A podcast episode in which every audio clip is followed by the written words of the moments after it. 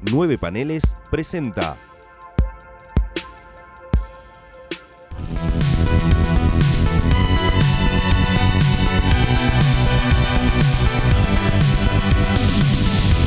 ...60 años después...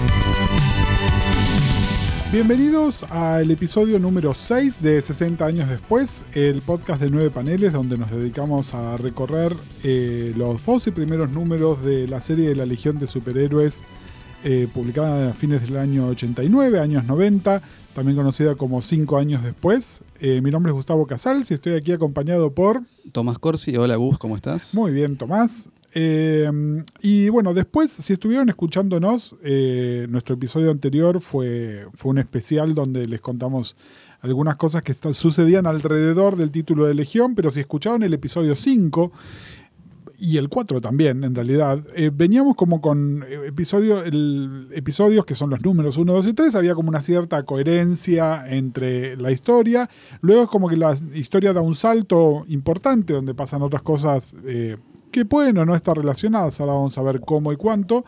Y este es el número donde de alguna manera se retoma la historia y creo que vale la pena entonces que empecemos con eh, la tapa.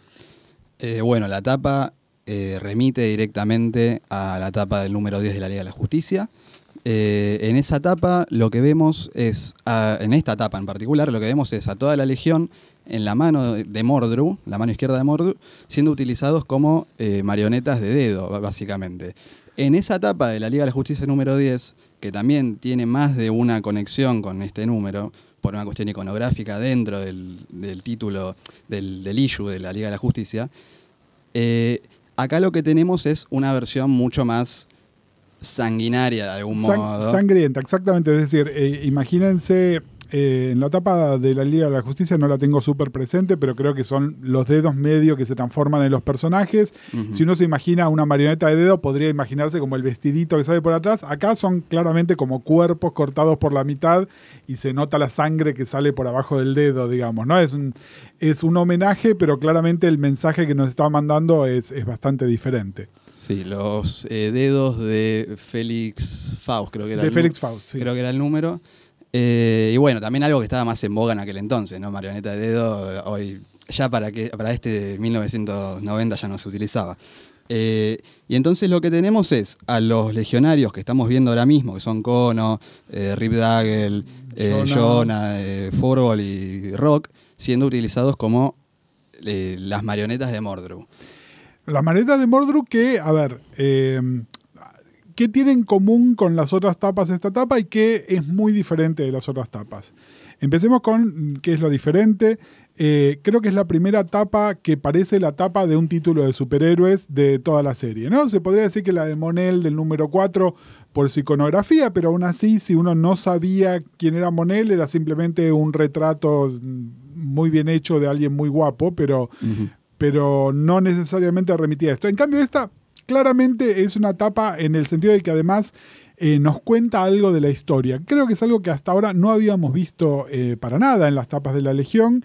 Y, me quedo un poco con la pregunta de si, se trata de una necesidad editorial, eh, digamos, ustedes saben Normalmente de los números 1, 2 y 3 de las revistas, especialmente cuando salían nada más que en las ediciones impresas, no había números estadísticos, es decir, se hacían medio a ciegas y recién a partir del número 4 ya en, el sistema de producción de los cómics se puede empezar a incorporar algún tipo de feedback por lo que dicen los lectores, por cómo está vendiendo la revista o lo que sea. ¿no?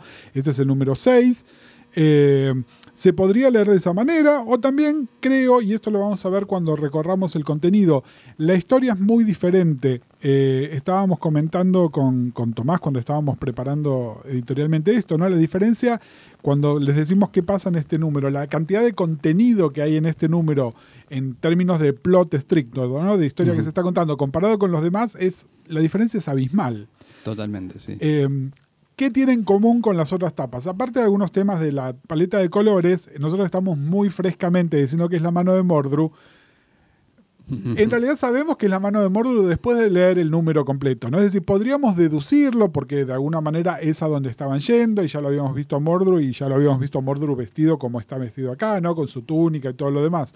Pero lo que voy es que eh, en una etapa más tradicional este plano estaría más abierto y veríamos claramente que la, La cara, mano, el, claro. el resto del cuerpo de Mordru. En cambio acá simplemente es una mano que está jugando con estos personajes. La acción abre en la Tierra, donde está Dirk Morna, que ya lo veníamos viendo, como representante del gobierno de la Tierra, contratando a una detective que se llama Celeste Rockfish para que investigue y, de ser posible, capture a Roxas. De paso, Dirk, siendo Dirk, flirtea con Celeste y a Celeste le cuesta resistirse con, a los encantos de- del ex legionario. Y paralelamente vemos que Circe, ¿se acuerdan de Circe que ya lo estábamos viendo? Está monitoreando esta conversación en compañía de un Dominator. Luego encontramos a Mordru en Tarn quejándose de que la Legión va a verlo para pedirle explicaciones sobre Misa, que él insiste eh, que está con él por su, por su propia voluntad, en lugar de agradecerle que es una fuerza que se opone a los Kuns. Entre los legionarios, eh, Rock, Rip, Joe y Kono, hay ciertos desacuerdos sobre la metodología con la que encaran a Mordru y prevalece la diplomacia para descontento de Kono. Y Rip tiene la confianza en su habilidad para negociar con Mordru y a su vez que a su vez está escuchando todo lo que los personajes están discutiendo, no todo lo que lo- los legionarios están diciendo, Mordru lo monitorea constantemente. Entonces, paso siguiente, los legionarios son atacados, suponemos que de un modo místico, y vemos las situaciones de horror que cada uno vive en su cabeza. Eh, esto para los que no están familiarizados, eh, en los cómics de Batman lo vemos varias veces cuando el Scarecrow, ¿no? el espantapájaros, ataca a alguien que los hace enfrentarse con sus propios miedos. Bueno, es ese tipo de secuencia onírica que estamos viendo. Eh, revive el momento en el que a los cinco años vio como su madre era atacada, violada y luego matada, aparentemente, por lo que podemos deducir de la historia, por oficiales de la Science Police. Y Rip tiene un flashback a su planeta, Durla, un planeta que nos es completamente extraño, y un recuerdo a un rito de pasaje en el que aparentemente también mató a su hermano llamado Licht. Joe tiene un flashback a cuando fue devorado por una ballena cósmica, pero en el medio de la, alucinación nota la presencia del cadáver de Tinia. Y Rock recuerda la batalla de Venado Bay durante la guerra con Imsk, pero dentro de la alucinación se hace referencia a la muerte de Magnetic Kid, su hermano, mientras que en esa batalla él perdió sus poderes marcando el fin de Cosmic Boy. Esto hace que se rompa el encanto y Rock, al darse cuenta de la falla narrativa de Mordru, salga del hechizo. Luego, en una toma subjetiva, un personaje que inicialmente no reconocemos está bajo la, la vigilancia médica del Dr. Jimmel, que le está asegurando que no, no hay ningún androide presente en la habitación. Finalmente logramos entender que estamos en la subjetiva de Furball y que en realidad Furball es Brin Londo, el personaje que antes conocíamos como Timberwolf. Luego de esto vemos en el harén de Mordru que Misa está empáticamente compartiendo todos estos recuerdos de sus compañeros mientras suceden. Y además tenemos un pequeño check-in con Roxas que sigue con su serie de destrucción y muerte en el planeta Kor. En la Tierra, Celeste y su socia o empleada, no queda claro, Bounty, tratan de viajar al planeta Trom para seguir la única pista real que tienen de Roxas, que es el genocidio de los tromitas a los cuales ya les referimos en otro episodio. Pero se enteran que no hay vuelo ya que el protector del planeta, Yanarra, aparentemente se volvió loco y mientras están tratando de solucionar todo esto, un desconocido se les acerca a la agencia. Vemos como una subjetiva que viene para ahí.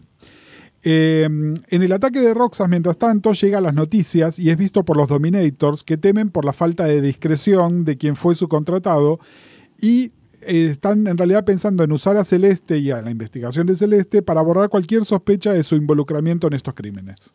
Luego vemos en qué lugar los legionarios están sufriendo el ataque alucinatorio y son llevados presos por Vicros, salvo Rock, ya que Mordru tiene un especial interés en él. Vicros, no sé si habíamos hablado previamente, No, porque ahora vamos a hablar de Juju. A Vicros lo habíamos visto, pero no sabíamos cómo se llamaba. Mientras tanto, desde una de las lunas de Tarn, una misteriosa mujer alta y rubia ve, utilizando sus poderes, todo lo que está sucediendo en el planeta y decide intervenir. Luego pasamos a una nave privada que se acerca a Trom, en la que van viajando Celeste y Bounty, el piloto de la nave y la persona que no reconocimos antes, que nos enteramos que es un periodista de quien aún no conocemos el nombre. Finalmente, sobre la superficie de Trom, Celeste y Bounty están viendo un video con la historia del planeta, el genocidio y el último sobreviviente que es el, está en la Legión, que es el que se comenta que se volvió loco y está vaporizando a todos los que se atrevan a llegar al planeta. En la última página, esta persona que estamos hablando, que ella narra, aparece mucho más amistoso de lo que los rumores lo pintaban. Las páginas de texto remiten a la historia de Mordru, como la Legión paró lo que parecía un destino inexorable de conquista y cómo luego de las guerras mágicas con la reubicación de los practicantes de la magia del Sorcerer's World a Tarn, se produce la vuelta al poder de Mordru y su, entre muchas comillas, romance con Misa. En otro texto se refiere a la caída de Daxam, donde se explica la nueva historia de Largant, su rivalidad con Glorith, detalles de la misma que remiten a las luchas de la Legión con el Time Trapper, su supuesta muerte y resurrección, y una mención a un tercer Daxamita, Dev-Em. Este texto también alude a que los Daxamitas, luego del ataque de Darce en la Great Darkness Saga, están en extinción.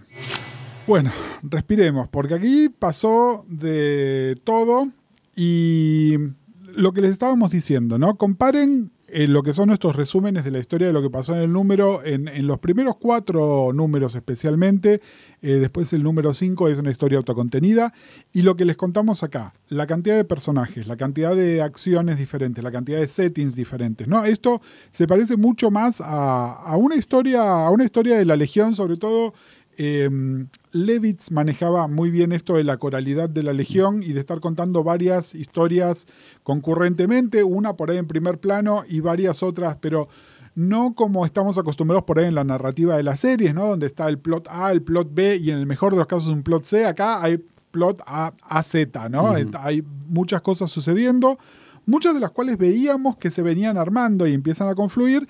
Y después hay una serie de cosas que están intencionalmente vedadas para que las vayamos descubriendo y con esto nos, nos referimos a la mujer alta y rubia que está en el, en el planeta viendo toda la acción, a la página de texto sobre Largan, donde claramente ya no se habla de Monel, donde se habla de tres Daxamitas, y nosotros por ahora conocemos uno solo, eh, y se habla de Devem, que ya les vamos a hablar un poquitito más sobre quién es Devem también, y cómo, hasta donde nosotros sabemos, no es un Daxamita.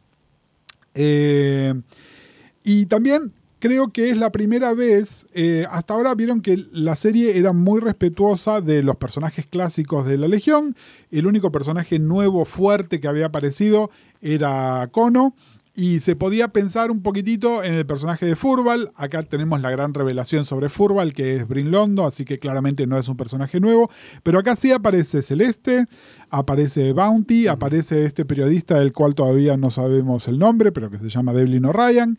Eh, eh, hay muchos personajes nuevos muy deliberadamente presentados, además, ¿no? No son personajes que pasan por ahí nada más. Son personajes que se toman el tiempo para presentarlos, igual que les decíamos con Cono del número 2, que nos demuestran que hay una intención de que estos personajes les va a pasar algo más, que no son personajes casuales que están para esta historia nada más.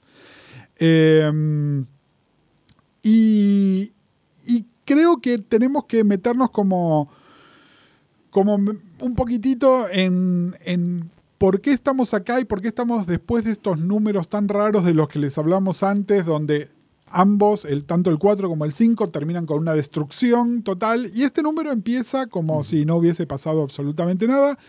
¿Qué es lo que podemos ver de la historia en sí y qué es lo que sabemos que realmente pasó con esta historia en sí? Eh, este es el primer reboot de la Legión, si bien cuando se habla de la Legión reboot se habla de el que viene después de la serie Zero Hour, que es, todavía está un, unos 4 o 5 años en el futuro de este, de este título, pero este es el primer reboot, en el sentido de que eh, sobre todo, digamos, después de que Monel destruye al Time Trapper, se cumple exactamente lo que el Time Trapper dijo que iba a pasar, tu universo, la Legión dejan de existir, Monel dice, alguien va a salir y va a tomar nuestro lugar. Eso es un poco lo que vemos en el número 5. La tenemos a Glorit que reconstruye el universo. Y aquí que se retoma la acción aparentemente igual, salvo que Monel no se llama Monel, uh -huh. salvo que aparece esta mujer rubia que no sabemos quién es. No, como que hay pequeños detalles que no son exactamente iguales. ¿no? Como que hubo un, un pequeño ahí glitch temporal. Sí. La pregunta es ¿por qué? ¿No? Es decir, ¿por, por qué eh, ¿por qué la distracción? ¿Por qué el desvío del número 4 y del número 5? Eh, si uno simplemente lee esta revista, uno piensa esto es un capricho y es un capricho innecesario y no se justifica saber por qué es. La historia real de todo esto, y está hiper documentada porque la dijeron Giffen, los Bierbaums en distintos momentos, Mark Wade, que era el editor del, título. La oficina de Superman eh, en este momento ya estaba a cargo Mike Carlin. Eh, ya para este momento Byrne se había ido, ¿no? Están eh, creando lo que se conoce como la, la era de los triángulos de Superman, ¿no? Sí. Que va a tener su pico más alto con la muerte de Superman y todas esas historias. Eh, toma un control muy férreo sobre el personaje, sobre la continuidad y qué se puede utilizar o no dentro de la historia. Y el mensaje es muy claro. A los fines prácticos, Superboy no existe, nunca existió, no importa lo que ustedes armaron con Bern, no pueden usar a Superboy, arréglense. Eh, esto les pasó cuando ya tenían ploteado y escrito por lo menos el número 1, 2 y 3. Por eso es que ahí saltamos al número 4 y la historia que pasa en el número 4 y lo que se tiene que rearmar. Obviamente aquí esto no fue, no fue algo que tuvieron que hacer de un día para el otro, ya se los dijimos en el especial en el medio. El hecho de que Giffen creara todo el título Legión 89, Legión con los puntitos, donde deliberadamente pone un Durlano y está el cambio temporal, significa que esto llevó por lo menos un año de preparación, ¿no? Que incluye el periodo para que autorizaran que saliera una revista nueva que se tenía que enganchar con la revista Legión. Es decir, lejos está de ser improvisado, pero responde a una necesidad editorial clara y puramente que era no pueden utilizar a Superboy. Esto trae otras implicancias también, no se puede usar a Supergirl. En el universo de Legión hasta ahora Supergirl estaba muerta y los legionarios recordaban que Supergirl estaba muerta. Es decir, y eso no... eh, al contrario de lo que pasaba en el universo DC del presente, donde no había memoria de Supergirl. De hecho, es cuando ya se empieza a utilizar el personaje de Matrix, que, es, Sí. que vendría a ser la primera Supergirl que aparece en el universo post-crisis. En la Legión esto no era así, les dijeron, bueno, no más Superboy, no más Supergirl, arréglense, el arreglo que hicieron es este, es un arreglo discutido, discutidísimo, eh, y que por lo que podemos ver en la página de texto sobre Largan, de alguna manera lo que se piensa es, bueno, la fuente de inspiración, el Superboy que inspiró todo esto, es Largan, que tuvo una carrera del siglo XX que inspiró todo esto. Eso recién lo vamos a ver en un par de episodios, le vamos a hablar del anual 1, donde se cuenta esa historia más completa, donde se le da nombre a algunos personajes que por ahora no lo tienen. Eh, y bueno, hay un montón de dudas también. Tengan en cuenta que eh, concurrentemente con el gran momento de éxito de la Legión era el éxito de los Titanes, es decir, un grupo de héroes adolescentes. Mucha gente dijo, bueno, ¿por qué no usaron a los Titanes como inspiración? O algún otro héroe adolescente, ¿no? ¿Por qué, por qué tuvieron que retroponer a un personaje ahí? Es difícil de saber. Eh, creo que lo que quisieron hacer es mantenerlo dentro de la continuidad de los personajes de Legión que ya conocíamos, es decir, desviarse lo menos posible de esa historia. Eh, si funciona, si no funciona, es raro, es raro. Sí. Yo personalmente sigo teniendo sentimientos encontrados. Eh, me parece que lo que es la mitología del Argan nunca me termina de cerrar, por más que lo hayan intentado y recontraintentado. Me parece que lo que es este nuevo personaje que aparece aquí, que no les vamos a spoilear todavía completamente quién es, escuchen el número que viene, me parece que sí funciona y que es una de las grandes adiciones y de hecho su presencia en los mitos de Legión, incluso después en los varios reboots que hubo, atestiguan que era un personaje que tenía suficiente peso como para justificar que esto, que esto se hiciera. Eh, cuando leíste esto por primera vez, ¿no? Sí. Tomás, obviamente es más joven que yo, no leyó esto cuando salió, sino que lo pudo leer eh, retrospectivamente. ¿Sabías que esto iba a pasar? ¿Tenías idea? ¿Qué, con- con- ¿qué se siente leer 4, 5, 6 por primera vez? ¿Se- ¿Tiene sentido? No, para nada. No. Igual lo que tiene es que cuando vos ves este personaje rubio que aparece, uno entiende o puede llegar a entender que se trata o de Supergirl o de Matrix. Y quizás tenía, uno tenía el mal recuerdo, no me animo a decirle mal recuerdo, pero esa desazón de, de Matrix como personaje, la aparición en Superman, que eh, lo llevan a pensar que, ¿qué es esto? Básicamente. Yo te la complico un poco más. Si vos eras fan de la Legión, no solo pensabas en Supergirl, sino que pensabas en Sensor Girl. También. ¿No? Eh, una mujer rubia, alta, misteriosa. Misteriosa. De hecho, el diseño del pelo que le hace Giffen es muy parecido al diseño del pelo de Sensor Girl, que siempre fue más una cosa distinta que el pelo de Supergirl, a pesar de que la gracia del misterio de Sensor Girl era es o no es cara. Eh, acá podría ser eso o no es Projectra, ¿no? Claro. Porque además no sabemos nada ni de Orando ni de Projectra hasta acá.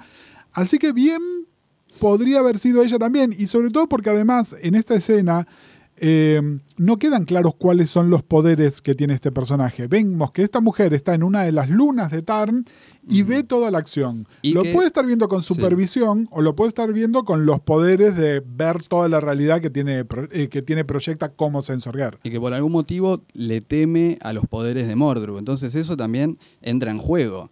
En el quién es este personaje y por qué Mordru es el- único que puede Exacto. hacerle frente. ¿Quién- ¿Quiénes son vulnerables a la magia? Bueno, y de nuevo, nos lleva a pensar en Supergirl, pero también nos lleva a pensar en Projectra, que es un Mm. personaje con orígenes místicos y, y- y que para este momento de la Legión, especialmente para el cierre de la Legión Baxter, era un personaje muy relevante. Y, y te invito, y los invito a los, a los oyentes, a que vean la última página del último número de la serie Baxter, la página, la última, la página 24 del número 63, donde está Projectra como Sensorguer. Miren el dibujo y díganme si le sacan la máscara y esa no es la mujer que está ahí parada. Es decir, me parece que hay una cosa muy deliberada de Giffen que dibujó ambas cosas Sí, en hacer ese parecido. Por otro lado está el tema de la vincha sí. Y después está el tema del cual les vamos a hablar bastante más, que es que esta chica está en culo también. Que yo no, Sí. no recuerdo ni a Supergirl ni a Projector nunca aparecer tan obviamente con lo que podría. Cuando decimos que está en culo es porque está con una tanga, no, ¿no? no, sí, sí, se, se ven los cachetes del culo, así claramente. Recuerden que esto es pre eh, fenómeno del Good Get Art y de, Mm. de Image y todas esas cosas, ¿no? Es decir, eh, por ahí no está dibujado el culo como lo dibujaría Deodato después en, Claro. unos años después en Wonder Woman. Pero Pero sí, la hay un principio de eso. culo, sí, que sí, es, sí. es- es medio como raro. Creo que es también una de esas cosas, entre comillas, adultas que, que le permitían este título que por ahí de otra manera no, no, podían, no podían aparecer. Eh, y no sé si tenemos algo más con- que decir de la historia. Vos mencionaste algo que me gustó mucho, porque me decías, no solo está la tapa que remite a Liga de la a Justicia. Liga de la Justicia, sino que además hay algo adentro que también te referías a... Yo me refería que en la historia de la- del número 10 de la Liga de la Justicia, adentro ya el personaje es mágico, perfecto, pero está todo el tema del pentagrama, el tema de lo- escribir sobre el piso, como habíamos visto en el número 5. Yo creo que eso no es algo que se dio por casualidad. Yo creo que acá, más allá de que la mano y que la tapa es directamente un swipe de eso, hay algo ahí de Giffen leyendo eso, de los Bierman leyendo eso. También, eh, volviendo sobre las alucinaciones de, que pone Mordru, hay algo del 4 y del 5 que por qué este número levanta directamente desde el 3 y por qué, hablando de mandatos editoriales, no se toman un segundo para decir, bueno, y ahora vamos a explicar lo que pasa acá. Es directamente, ¿vieron el 4 y el 5? Bueno, ahora viene el 6. Y eso, Sí, sí, eso sí. es todo. Eh, que a ver, empezar una historia en media res no es ninguna innovación, pero empezar una historia en media res cuando venimos de dos números que claramente son rupturistas con todo lo que venía antes, sí, hay, un- hay un efecto deliberado, pero también creo que hay un efecto deliberado de, eh, bueno, aterrizamos y seguimos corriendo, no, no, no tenemos tiempo, ¿no? Es, eh, creo que si esta fuera una historia más convencional, si el número 3 y 4 no tendrían que haber existido, por ahí algunas páginas del 4 sí, eh, perdón, del 4 y del 5, cuatro y por ahí algunas páginas del 4 sí, esta historia hubiese ocupado el resto de las páginas del 4 y el número 5 y el número 6. En cambio acá nos tienen que contar todo junto, ¿no? Sí, sí, sí. Eh, Que se siente un poco apretado, por otro lado, a mí me resulta muy refrescante y en esto creo que es hasta medio fiel a los orígenes Silver Age de la Legión. Hoy en día esta historia la hubiesen contado en 28 números, ¿no? Y acá básicamente en un número pasa de todo. Sí. Eh, es decir, por ahí en otra serie actual... eh, Sí, cuatro números de Levitz hubiesen sido. Sí, no, pero ponele. eh, rumores fuertes de que Bendis va a escribir a la Legión. Bendis en sus peores vicios de Marvel. Te hacía un número Ujú. con la alucinación de cada uno de los personajes. Claro. ¿no? Y acá es una página con la alucinación de cada uno de los personajes. Eh, donde además está muy bien narrado, ¿no? Porque, eh, por un lado, Kono, que es el personaje como más liviano de todos, es hiper trágico lo, lo que tiene presente. Está la revelación de Furbal, que es esto, es una revelación como si nada. Y después la falla, digamos, en la narración que hace que tanto yo como Rock se den cuenta que están adentro de una alucinación, ¿no? Lo de yo, como ya les dijimos, yo es me- medio cabezotas, ¿no? Sí, sí, es, sí, sí. eh, qué suerte que sos lindo y fuerte. Eh, entonces por ahí no cae tanto, en cambio Rock, que es mucho más estratégico, por eso es que Mordru le presta especial atención y es además un plot point que se retoma en el número que viene y que es clave para, para el resto de la historia. Who's Who. Voy a empezar con uno que mencionamos antes, eh, porque nos salió la pregunta mientras estábamos este, contándoles qué pasaba el número, que es sobre Dicros. A Dicros ya lo vimos, eh, es este personaje que se acuerdan en el número en el número 4, si no me equivoco, pero también tiene como una especie de cameo en el número, en la realidad controlada por Mordru de la revista número 5 también es un personaje que es como el- la quinta esencia del personaje Giffen, ¿no? Porque es el famoso personaje que tiene iluminada la frente y el resto de la cara está en la oscuridad. Eh, se podría decir que es la quinta esencia del personaje Muñoz también, pero Sí. digamos, es un recurso que Giffen le gusta mucho y lo usa. Nada más que acá en este caso, eh, creo que es parte, no es que el personaje lo vemos así artísticamente, sino que la cara del personaje efectivamente es así. Eh, es como uno de los pesados que trabaja acá para, para Mordru. En el número que viene nos enteramos además cuál es su poder, que es medio como una especie de vampiro, eh, no en el sentido vampírico que conocemos, ¿no?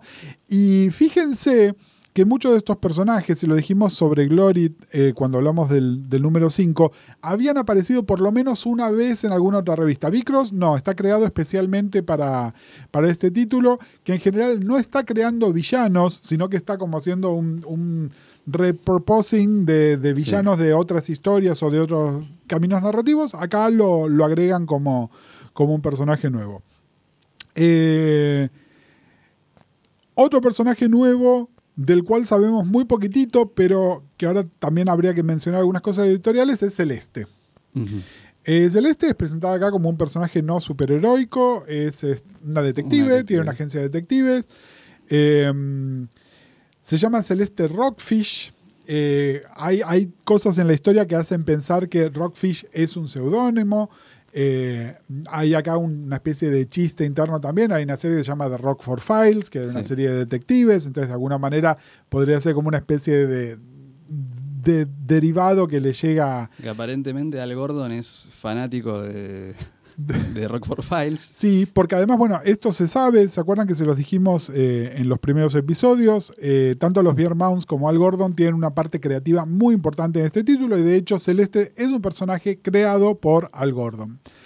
Eh, Celeste, igual que otros personajes, uno del que ya le vamos a mencionar ahora y otro que nos va a aparecer por unos cuantos números más, son personajes que yo no sé si cuando plotearon la historia les iban a dar otro lugar y después editorialmente tuvieron que irse en otra dirección. Sin, eran mejores ideas que historias que se podían contar. No sé bien exactamente cuál es la historia. El tema es que tarda mucho en, en desarrollarse cuáles son sus historias. Se resuelven medio los apurones. En el caso de, de Celeste ya vamos a ver algo en un par de números, pero en el caso de Bounty, la historia de Bounty se, re- se resuelve en el número 32, pónganle, Claro. ¿no? Una cosa así, mucho más en el futuro. Eh, y hay otros personajes más que incluso aparecieron en. Hay dos contenidos editoriales que van a salir en este momento. Uno que sale en el número 13 recién, que es el póster de la Legión, con lo que se supone que es la membresía oficial de la Legión, donde aparecen Celeste como integrante de la Legión, este personaje que aparece aquí por primera vez, que todavía no tiene nombre, que es el periodista como integrante de la Legión, y otros personajes más que no les queremos adelantar todavía porque los vamos a ir viendo en la medida que aparecen. Y también, un poquito antes, yo diría alrededor del número, yo no sé si no es alrededor del número 8, que ya se los vamos a comentar, que es cuando se recuenta el origen de la Legión, salieron las postales, que era un, un juego de, postales que se vendían en un paquetito, una por cada personaje de la Legión. Estas postales eran muy parecidas al formato del Juju de, hojas sueltas, que eh, si vieron alguno de los videos y los materiales promocionales de nueve paneles, probablemente lo vieron, porque lo estamos usando de referencia aquí también, son concurrentes en el tiempo con esta serie. pero en, tamaño postal. Entonces tenían un dibujo de Giffen y del otro lado una ficha personal sobre los personajes. Y estas postales cuentan cosas sobre Celeste, sobre Bounty, sobre otros personajes que nosotros nunca nos vamos a enterar por las historias en sí, sino que lo vamos a saber por leer las postales. ¿Qué pasa? La, mm, editorialmente, La Legión era un quilombo. Eh, de hecho, si se fijan, van a ver que cambia de editor todo el tiempo. Eh, Este es el último número de Mark Way, si no me. Exactamente, después estaba Michael Eury, eh, previo a esto era Karen Berger, es decir, la- cuando todavía estaba, estaba Levitz, es decir, estaba como cambiando de manos todo el tiempo, lo que les decíamos, el- el- los números 4 y 5 son medio forzados editorialmente. Había que coordinar cosas con Legión 89 que no se coordinaron, es decir, cosas que nosotros les contamos en el especial eh, anterior, que no salieron en el momento que tenían que salir, cosa de que si yo abría el número de Legión y abría el número de Legión 89, veía el mismo panel y decía, "¡Ah!", ¿no? Sino que salían por ahí con tres o cuatro meses de diferencia. Digamos, eh, editorialmente se estaban mandando un montón de cagadas. Entre esas cagadas está que las postales salieron antes que los personajes se presentaran. Y entonces la gente tenía expectativas y por ahí sabía nombre y apellido de los personajes y, esta, y estos personajes nunca se terminaban de desarrollar. Nada, ya nos vamos a enterar un poquitito más. ¿Por qué motivo Celeste se cambió el nombre? ¿Con quién está relacionada Celeste? Y hay un datito que no está tanto en este número, pero sí se lo vamos a mencionar en el que viene, que hay un misterio que tarda mucho en explicarse y que solamente retroactivamente vamos a entender que tiene que ver con Celeste también. Y les hablamos de Bounty. Bounty es un personaje nuevo, de nuevo. Eh, acá es donde entra el delicado tema racial. Bounty, ¿cómo les puedo explicar? Los invito a que vean estos números. Bounty es medio... No está coloreada como una persona caucásica, ni está coloreada como una persona afroamericana o afroplanetaria, ¿no? En este caso, Claro. porque la Legión no reconoce fronteras. Eh, tiene ese color medio rojizo que se utiliza tanto para colorear a los nativos de los países de América del Norte, ya sean canadienses o de los Estados Unidos, o a los latinos en general, ¿no? Eh, hoy en día, con las técnicas de coloratura hay muchos más latinos involucrados. A los latinos se les pone más un color té con leche, que por ahí es un poquito más parecido, pero en esta época se los hacía así medio colorados, ¿no? Vean, por Sí, ejemplo, sí. Cómo, lo, cómo lo coloreaban la piel de Vive, eh, como para darse una idea. Entonces, Bounty es racialmente rara. Eh, es muy violenta, es medio lo, lo que se llama un cipher, ¿no? Un personaje que cumple una función, pero que en realidad no sabemos nada de ese personaje. Y a lo largo de la historia, y de hecho vamos a hacer- comentarlo en este podcast, porque cerca del número 11 o 12 Sí. hay como unas pistas fuertes que nos dicen, Bounty no es quien parece y de hecho es alguien que ya conocemos. Que es un poco lo que nos está pasando con Furval, nada más que fíjense, Furval lo conocimos en el, en- en el número 2 o 3 y acá en el número 6 ya sabemos, Furval es Brin Londo. Después nos tendrán que llenar el resto de la historia contándonos cómo es que se transformó en esta criatura. Pero por lo menos nos, ese misterio se resuelve en, en Eh, sí, sí. dos, tres meses. El de Bounty, como yo les decía, la historia completa de Bounty en el número 32 o 33 de la serie, es decir, años en el futuro. Eh, Y no se vuelve a, a tocar tampoco. y no se vuelve a tocar. Mientras que por ahí Celeste después en otras encarnaciones de la Legión está mucho más utilizada. Eh, pero bueno, nada, sobre Bounty va a ir apareciendo y desapareciendo. Lo único que les decimos, sin tratar de spoilerles nada, es Bounty, aunque no lo parezca, es alguien que ya conocemos. Se supone que el color de piel tendría que ser una pista. Si el color de piel hoy en día lo pudiésemos leer Claro. de la misma manera que se tendría que haber leído en el año 90. Nada más. Eh, Timberwolf, Furval, Brinlondo. Eh, ¿Qué tenemos para decir de este personaje? Bueno, se terminan de cerrar todas las sospechas que teníamos respecto al personaje. Eh, Timberwolf, los que venían leyendo La Legión, saben que es un personaje que es el, lobo solitario, como él mismo se hace llamar, y que eh, con el pasar del tiempo, bueno, fue convirtiéndose más en un jugador de equipo, saliendo y entrando dentro del mismo, y que acá finalmente cuando comprendemos que, quién es Furball hay una revelación que digamos, no estamos acostumbrados a que esta serie de cómics nos dé todas las respuestas. Esta es una respuesta muy, muy concisa para mí. Y es súper eh, es, una, es una gran recompensa también para los que venimos leyendo y decimos, bueno, este personaje, ¿quién carajo es? ¿Es quien yo creo que es? Sí. A diferencia de lo que pasa con Bounty, que te lo van a resolver eh, el día del arquero. Yo te diría que en parte la diferencia es el personaje que después nos enteramos que es realmente Bounty, es un personaje de la era de bronce, con las complicaciones que esto trae, mientras que Timberwolf, Bring, es un personaje bien de la Silver Age.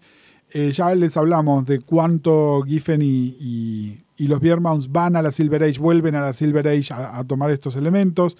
Eh, de hecho, en esta alucinación hay dos o tres cosas que son claves, ¿no? Una es... Eh, el, origen de Timberwolf es muy complicado, no se los vamos a contar todo, pero digamos, él durante un montón de tiempo le hacen creer que es un robot, un androide, por eso es que todas las referencias que el doctor Schimmel le tiene que decir, no, no hay androides, y lo que entendemos es, en todos los casos estos son flashbacks, así que quiere decir que él tuvo ese, ese momento donde estuvo internado y el doctor Schimmel lo estaba viendo, y, esta cosa paranoide de, de los robots, y después otra cosa que él tenía, y de hecho tiene que ver con el desarrollo visual del personaje.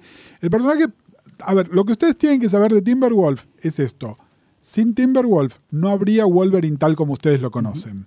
Punto. Sí, Wolverine, no, Trimple, eh, Hulk. No. Wolverine, el que ustedes conocen, es el de Cockrum y escrito por Claremont, es Timberwolf. Traje marrón incluido. Eh, digamos, hay una referencia así. A lo que voy es, los primeros dibujos de Timberwolf no eran así y con los años le van haciendo el pelo con forma de lobo, piensen, de pelo de Wolverine, lo van haciendo... Le dan eh, inmunidad genética para recuperarse, tiene... Exactamente, tiene, eh, pero además el vello corporal, ¿no? la forma de la cara, de los ojos. Y uno de los miedos que tiene él, y esto es algo que, similar, es a perder control, a que la parte animal tome este, control de su persona. Entonces, esto de que él transformándose en este animal es como su peor pesadilla, en realidad su peor pesadilla es algo tomado de la realidad, ¿no? Es decir, la peor pesadilla de él es perder su humanidad y transformarse en un animal, que finalmente es lo que vemos que le pasó a Fútbol. Después este se va a contar un poquitito mejor qué es lo que pasó con él, pero bueno, es un, es un, dato, un dato interesante. De nuevo, eh, resuelto sospechosamente rápido, para el ritmo que tiene esta serie de la Legión, ¿no? Pero que está bueno, creo que de alguna manera se...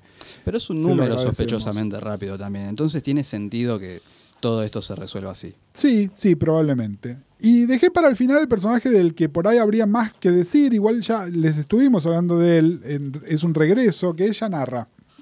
Yanarra, como les decíamos, es Element Lad. ¿Por qué veníamos hablando de él? Porque para hablar de Roxas tuvimos que hablar de Yanarra.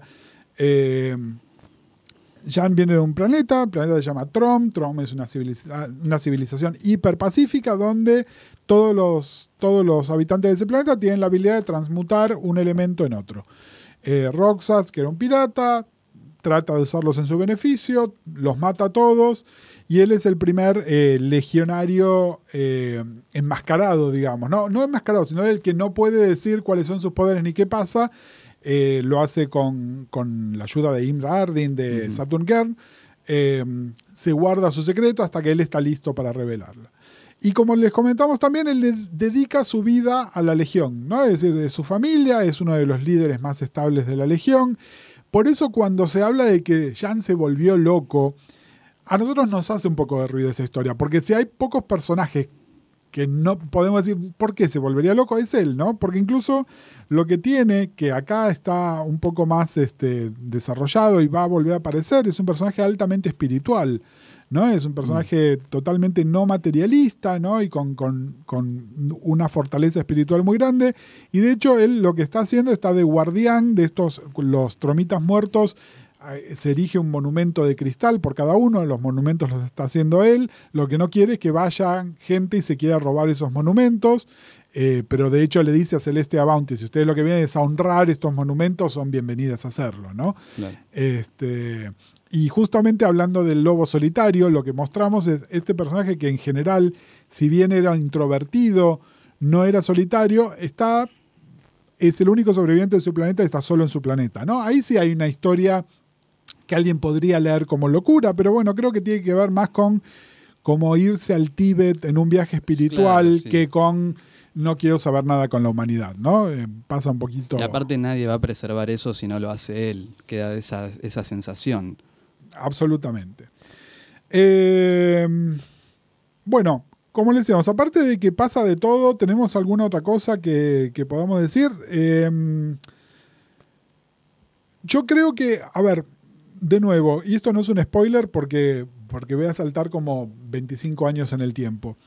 Eh, ustedes saben que eh, hay en algún momento, después del reboot y del threeboot, eh, Jeff Jones y Levitz después se involucró, se hizo lo que se llamaba el retroboot, que fue de alguna manera decir, bueno, eh, volvamos a la Legión original y la Legión original es aquella que terminó en la serie Baxter número 63. Es decir, no se tiene en cuenta a lo que pasó en la serie de cinco años después. ¿no? En realidad lo que se considera es como que esto fuera un reboot en sí, a pesar de que para nosotros es una continuación lógica del resto de las historias. Eh, hay dos cosas nada más que se mantienen de esta historia y que se han vuelto a tomar. Uno es la mujer alta y rubia, que les acabamos de mencionar, de las que les vamos a hablar bastante más en los próximos episodios. Y la otra es la historia de Misa siendo la mujer de Mordru.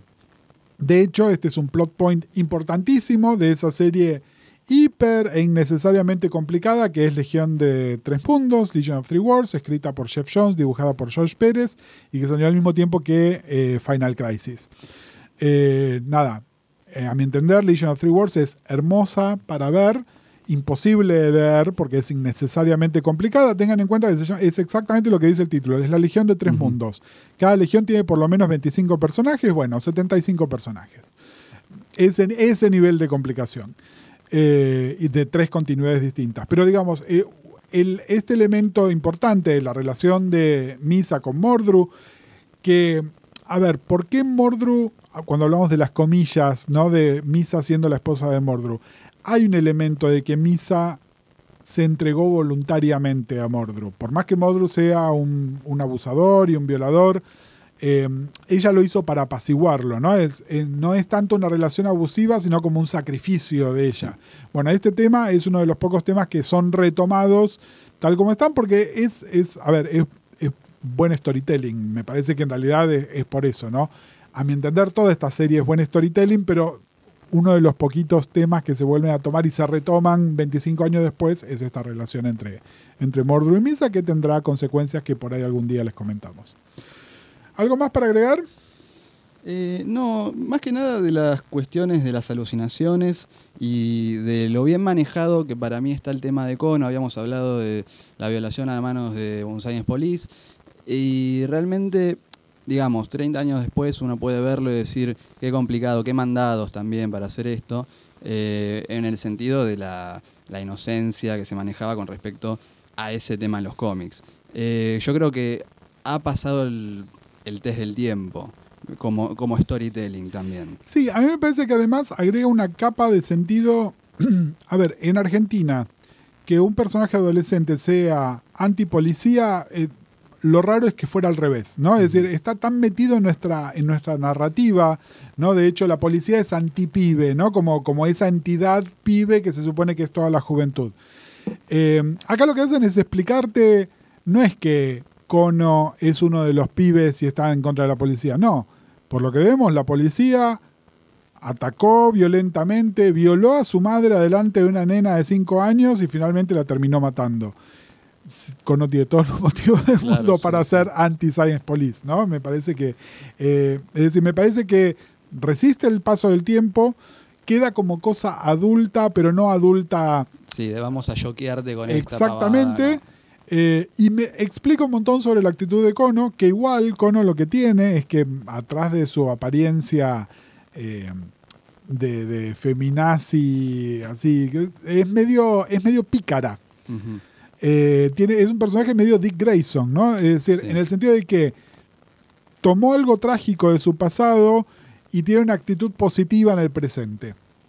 ¿No? Eh, que me parece que nada, cualquier cosa que refiera a Dick Grayson me parece que es un, Es, un punto a favor. es sí, un punto a favor, exactamente. Si la gente está de acuerdo o no con lo que estamos diciendo acá, ¿cómo puede contactarnos? En Instagram, en arroba 9.paneles, en 9paneles.com, también a través de Twitter con el hashtag eh, 60AD o el hashtag 9paneles.